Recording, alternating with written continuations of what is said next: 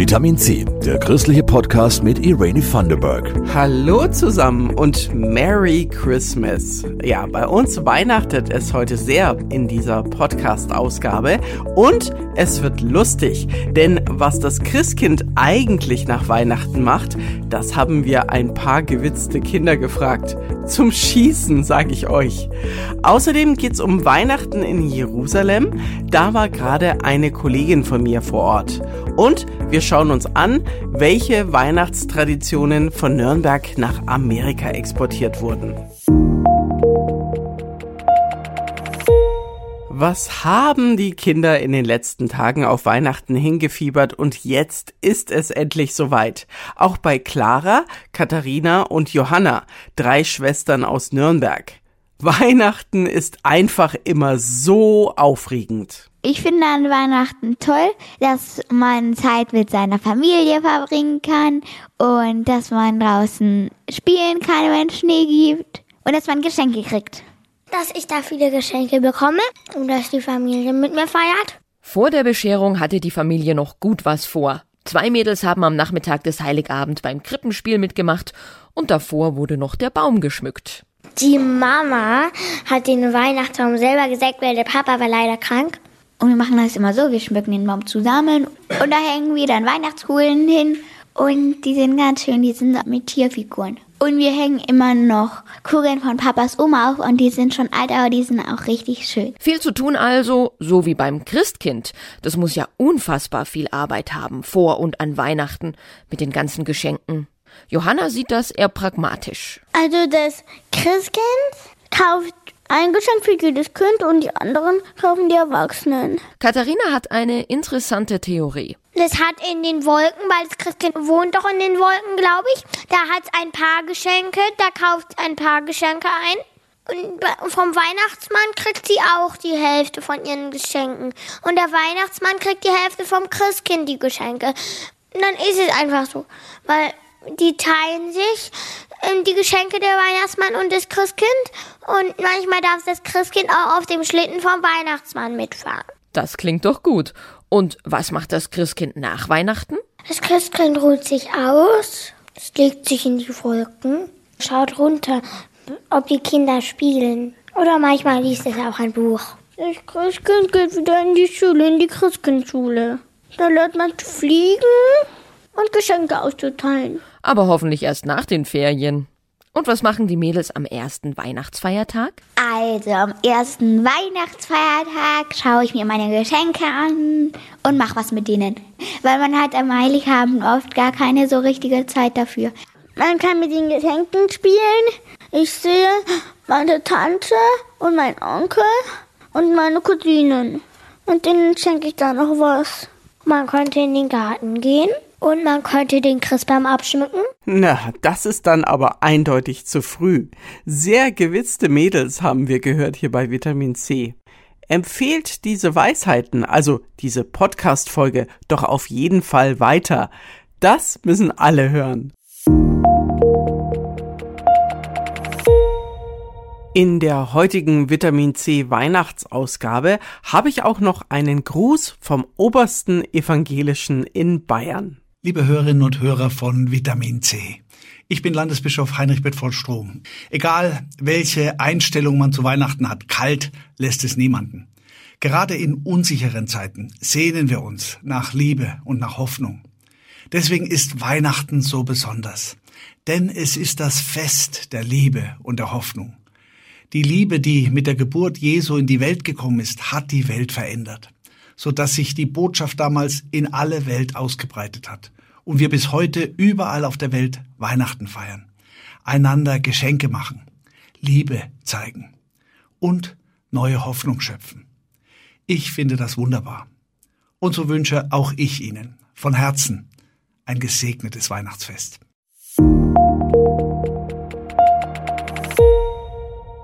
Wie wird eigentlich Weihnachten gefeiert? Dort, wo alles geschah.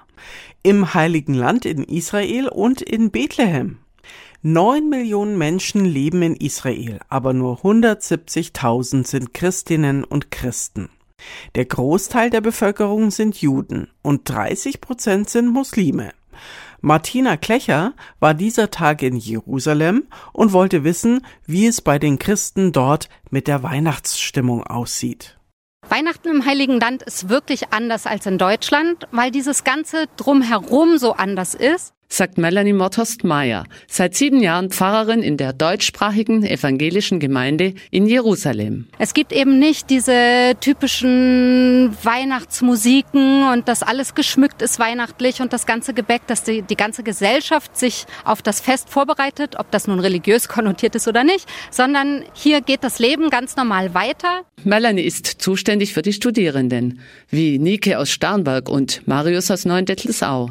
Sie studieren jüdische und evangelische Theologie und machen gerade ein Auslandsjahr an der Hebräischen Universität in Jerusalem. Es hat so um die 20 Grad, manchmal regnet es ein bisschen, keine Spur vom deutschen Winter.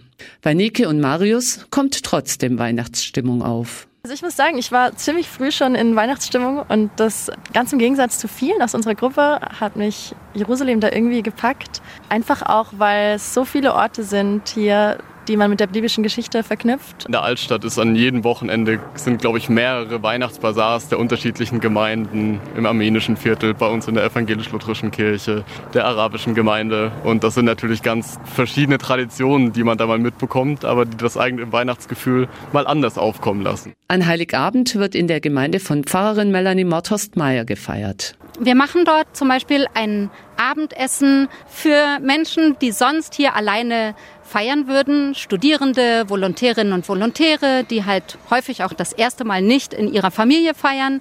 Aber auch Menschen, die hier leben, dass wir ganz festlich und schön zusammen essen. Nach dem Gottesdienst kommt der Höhepunkt. Wir wandern zu Fuß von unserer Erlöserkirche in der Altstadt von Jerusalem, die neun Kilometer bis nach Bethlehem und haben unterwegs drei Stationen, wo wir Andacht feiern, viele Weihnachtslieder singen, die Weihnachtsgeschichte immer noch mal Stück für Stück hören und quasi wie Maria und Josef wandern nach Bethlehem, so tun wir das auch.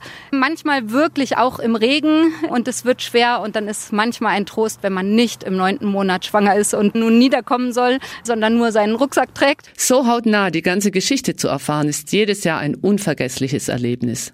Nach der Ankunft wird Gottesdienst in der Geburtskirche gefeiert. Bethlehem erstrahlt im Glanz von 15 Meter hohen Weihnachtsbäumen und Tausenden von Lichtern. Viele christliche Familien und Touristen aus dem ganzen Land feiern mit. Dabei muss jeder durch den Checkpoint der israelischen Grenzposten, denn Bethlehem liegt in den palästinensischen Gebieten. Probleme gibt es nach der Erfahrung von Melanie nie. Die Soldatinnen und Soldaten spüren auch so ein bisschen von dieser Atmosphäre der Weihnacht und von dem ganzen Trubel und spielen da eigentlich wirklich gut mit. Sogar wenn sich unter die 200 Menschen, die mitwandern, auch mal Jüdinnen und Juden mischen und Israelis, für die der Besuch in Bethlehem aus Sicherheitsgründen eigentlich verboten ist. Aber im Schutze unserer großen Gruppe machen sich doch auch viele Israelinnen und Israelis mit auf den Weg und genießen es so wirklich Bethlehem auch mal zu sehen, auch durch die Augen von uns Christinnen und Christen, was uns das bedeutet, aber eben für sie auch die Gelegenheit, tatsächlich die andere Seite der großen Mauer einmal kennenzulernen. Und ein bisschen in Frieden mitzufeiern. Martina Klecher war das mit Eindrücken aus Jerusalem. Jetzt schauen wir mal zur Nürnberger Weihnacht und gehen zurück in die Geschichte.